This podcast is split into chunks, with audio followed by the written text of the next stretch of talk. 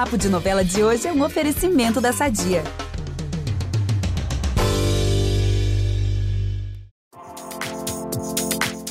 Para o bem de todos e felicidade geral da nação, 2020 está chegando ao fim, galera! Que emoção, Brasil!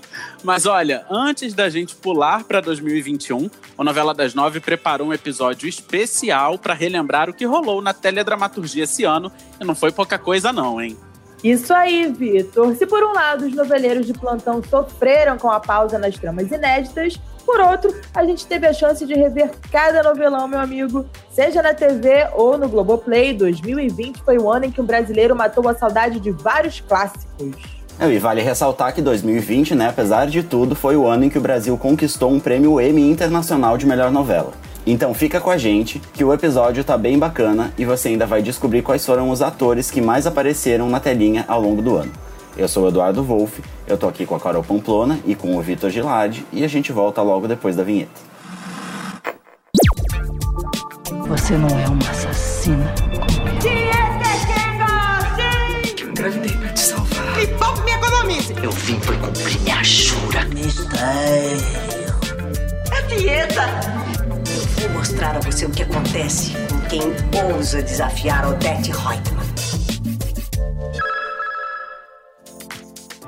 E para começar, vamos voltar ao dia 21 de março de 2020. Nesse fatídico dia, foi ao ar o capítulo 102 de Amor de Mãe, que marcou o desfecho da primeira fase da trama.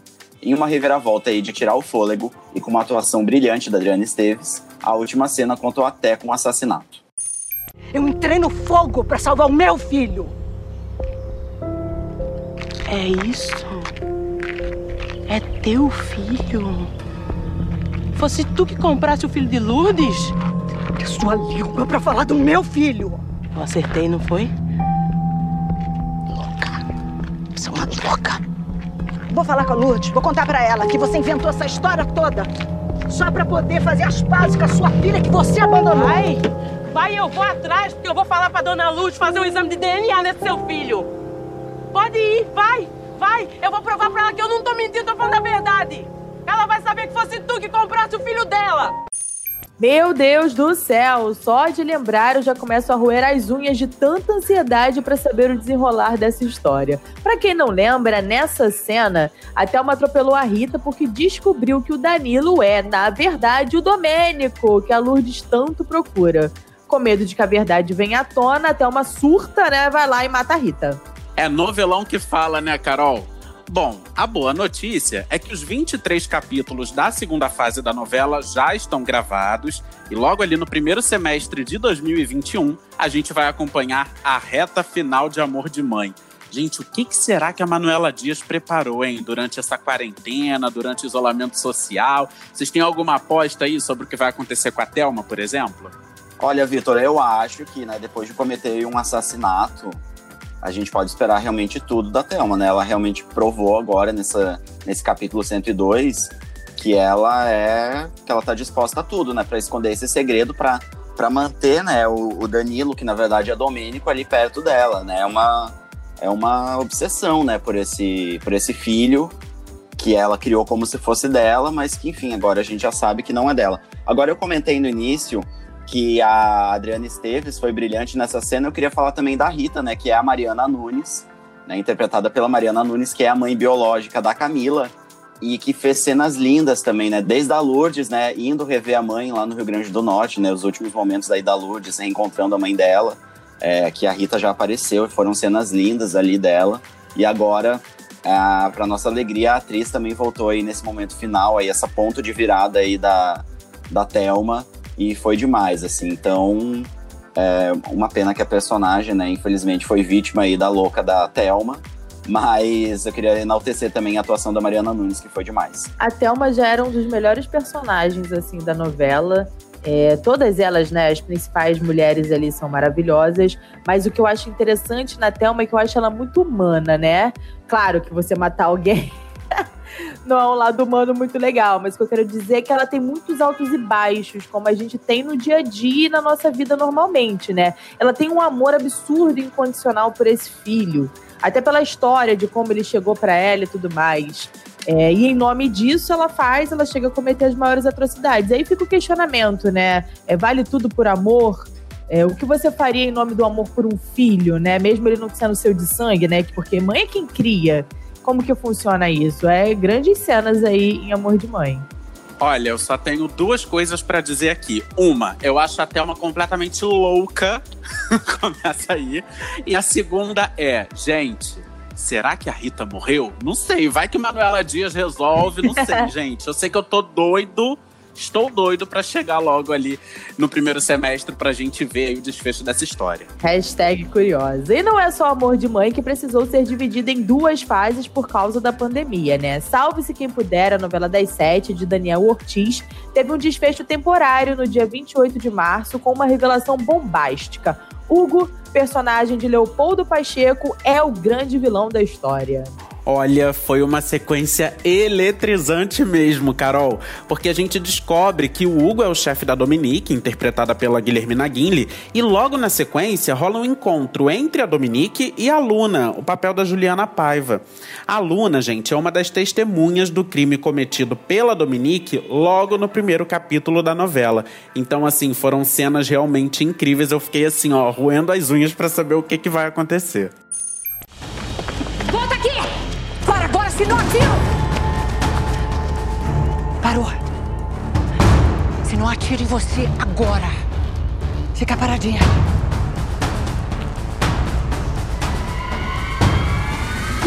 Por favor. Por favor, não faz isso. A senhora tá me confundindo com outra pessoa. Ter que me provar isso agora. Por favor, eu embora, não atira, por favor. Por favor, Quietinha. por favor. Quietinha. Não faz isso, por favor. Levanta. Quietinha. Quietinha. Fica quietinha. Sem gritar.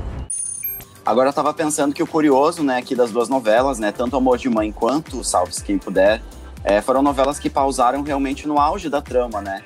Porque agora, aí, com a Dominique reconhecendo a Luna, né, o trio de protagonistas corre sérios riscos de vida todo aquele plano delas viverem disfarçadas, né, vai cair por terra. Além da Luana, esse trio é formado pela Alexia, né, personagem da Débora Seco, e pela Kira, personagem da Vitória Estrada. E pelo visto aí o Daniel Ortiz quer manter o suspense até a última cena mesmo, porque ele escreveu vários finais diferentes para cada uma aí das protagonistas de Salve-se Quem Puder.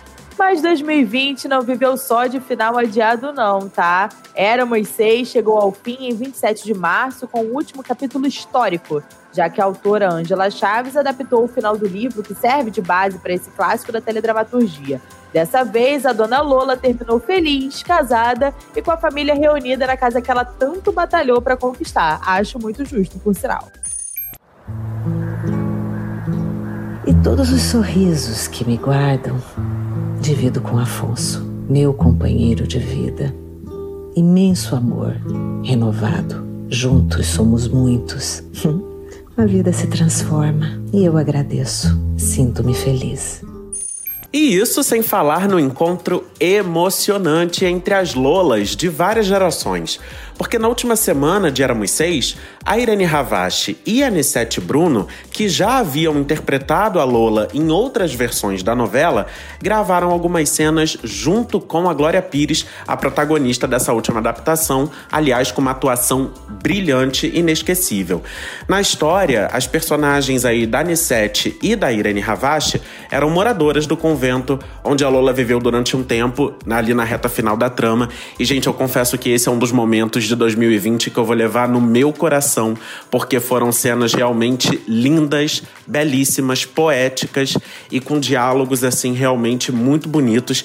E aliás, gente, não tem como a gente citar aqui, né, falar da Anissete Bruno sem registrar o nosso carinho, a nossa homenagem, a nossa gratidão a essa atriz brilhante que deixa aí um legado imenso para todos nós que tivemos a honra de acompanhar tantos anos de carreira e de acompanhar também a vida da Anissete, né? Então aqui, em nome de todos nós do Novela das Nove, o nosso muito obrigado por tudo, Anissete, onde quer que você esteja e a gente sabe que você está em um bom lugar. E com as novelas inéditas aí dando esse momento, né? Daqui a pouco a gente volta. Chegou o momento em que os noveleiros se reencontraram com produções de sucesso que voltaram à telinha. Olha só, esse ano a gente teve Fina Estampa, A Força do Querer, Totalmente Demais, Haja Coração, Novo Mundo, Flor do Caribe e Malhação Viva a Diferença. Além, é claro, do Vale a Pena Ver de Novo, né, que já cumpre esse papel há muitos anos. E esse ano, especificamente de 2020, só teve clássico Avenida Brasil, Eta Mundo Bom e Laços de Família. Aliás, Edu, para a gente relembrar um pouco esse ano que a gente viveu na dramaturgia, o G-Show preparou uma linha do tempo que começa em 1822 com Dom Pedro proclamando a independência em Novo Mundo e vai até 2020 com o Brasil descobrindo que Danilo é Domênico. em Amor de Mãe. Tá imperdível, vale a pena conferir essa lista lá no site do G-Show.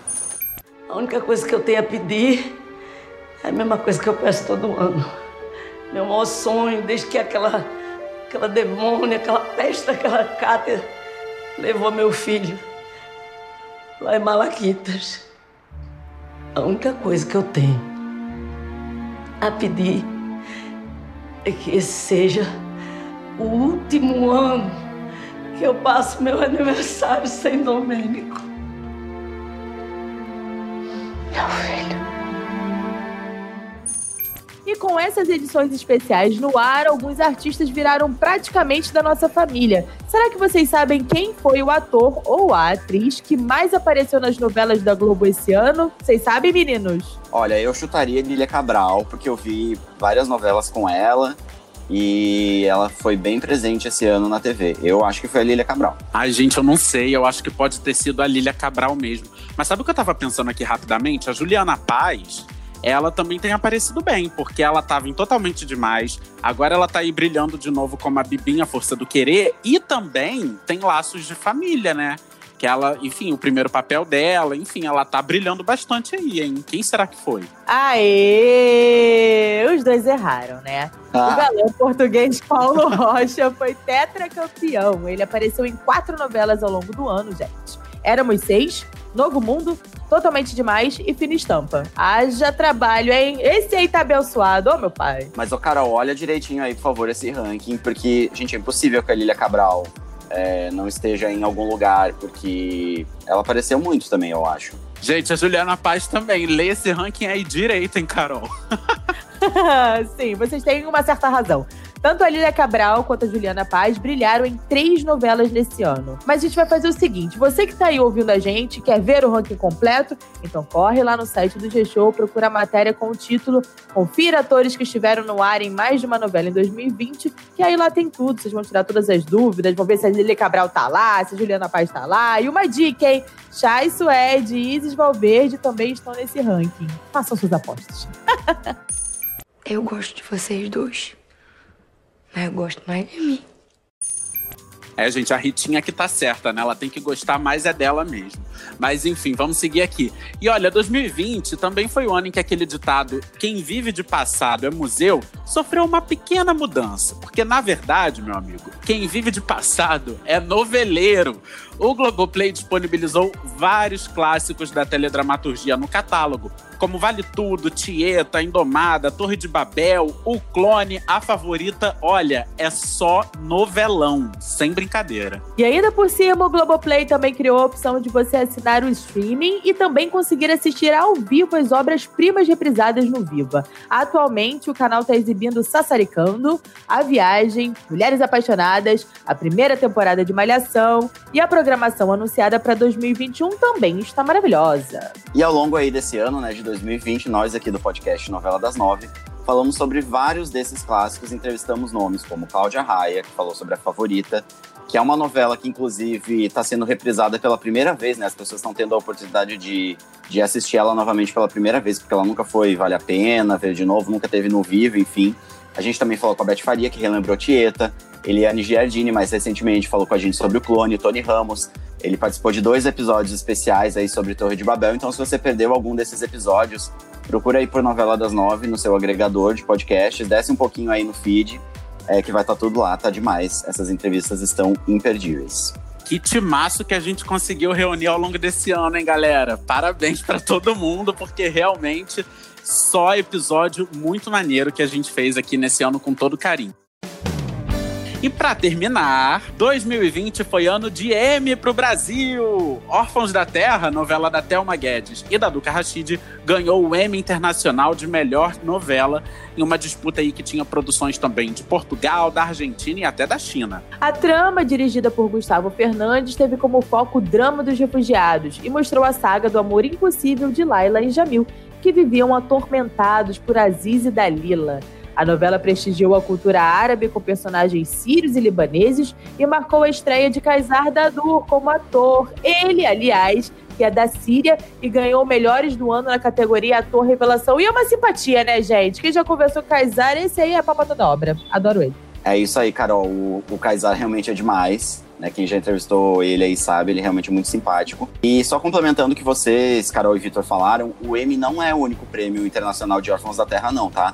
Em dezembro do ano passado, a novela foi a primeira produção brasileira a faturar o Rose d'Or, que é uma das maiores premiações de entretenimento do mundo, e em setembro de 2020, a obra também recebeu o Seoul Drama Awards, o prêmio mais importante da Ásia. Ou seja, é mais uma novela brasileira que cruza oceanos e faz sucesso até do outro lado do mundo. É muito, muita razão para comemorar, né, gente? É demais. Eu acho, tenho um orgulho disso, galera, sério mesmo que o Brasil continue sendo esse país acolhedor, com pessoas que praticam a empatia, a solidariedade, o respeito às diferenças e o amor.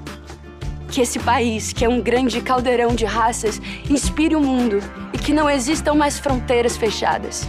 Crianças sem paz, barcos sem portos para atracar, bombas que matam, incêndios que destroem memórias e culturas em nome da ganância e da intolerância que não existam mais gases lacrimogêneos e sprays de pimenta que ardem, nos cegam e nos impedem de enxergar o outro. Que não se faça noite em pleno dia. Que angolanos, curdos, ciganos, bolivianos, tibetanos, palestinos, congoleses, indígenas, filipinos, sírios, cristãos, judeus, muçulmanos de Mianmar e de todo o mundo deixem de ser órfãos e possam todos ser filhos dessa terra. Nossa, esse discurso final da Laila no último capítulo foi realmente arrepiante, foi muito comovente e acho que fica legal a gente encerrar o podcast, o último podcast do ano, com essa mensagem positiva que a Laila passa para que 2021 seja um ano de paz, de muita alegria, de vacina pelo amor de Deus, pra gente sair disso tudo e voltar a curtir as nossas novelas inéditas, porque todo mundo gosta de uma novidade, não é mesmo? Os clássicos têm seus lugares especiais no nosso coração, mas a gente também gosta de sofrer ali com uma novela nova. E bom, com essa lista aí de prêmios de Órfãos da Terra e de toda essa retrospectiva que a gente fez, a gente fica por aqui. Para ouvir os nossos programas, você pode usar um aplicativo de podcast ou também entrar no G-Show. E lá nos aplicativos é só procurar lá, Novela das Nove, que você vai encontrar os nossos episódios. E ó, gente, não é pouco aplicativo, não. Ó, a gente está disponível no Spotify, no Google Podcasts, no Apple Podcasts, no Deezer, no Castbox e na Amazon Music. É só procurar por Novela das Nove, aí, como o Vitor falou. Aproveitem e sigam o G-Show nas redes sociais, é só procurar por arroba G-Show. E para conferir esses clássicos aí que a gente comentou, corre direto pro Globoplay que tá tudo lá. Eu sou Carol Pamploni e apresento esse programa ao lado do Vitor Gilardi e do Eduardo Wolff. Nós também produzimos e assinamos o conteúdo desse podcast. A edição é do Thiago Jacobs e do Nicolas Queiroz. Então é isso, galera. Beijos. Obrigada pela companhia nesse ano de 2020 e até 2021, né, galera? Com vacina, muita felicidade, muita saúde para todo mundo. E mais novela. E mais novela. e mais abraços e que a gente consiga se abraçar no fim de 2021. É isso, galera. Aliás, antes disso, beijo. Você não é uma assassina. Eu engravidei pra te salvar. Me poupe me economize. Eu vim por cumprir minha jura. Mistério. É dieta. Vou mostrar a você o que acontece quem ousa desafiar Odette Reutemann.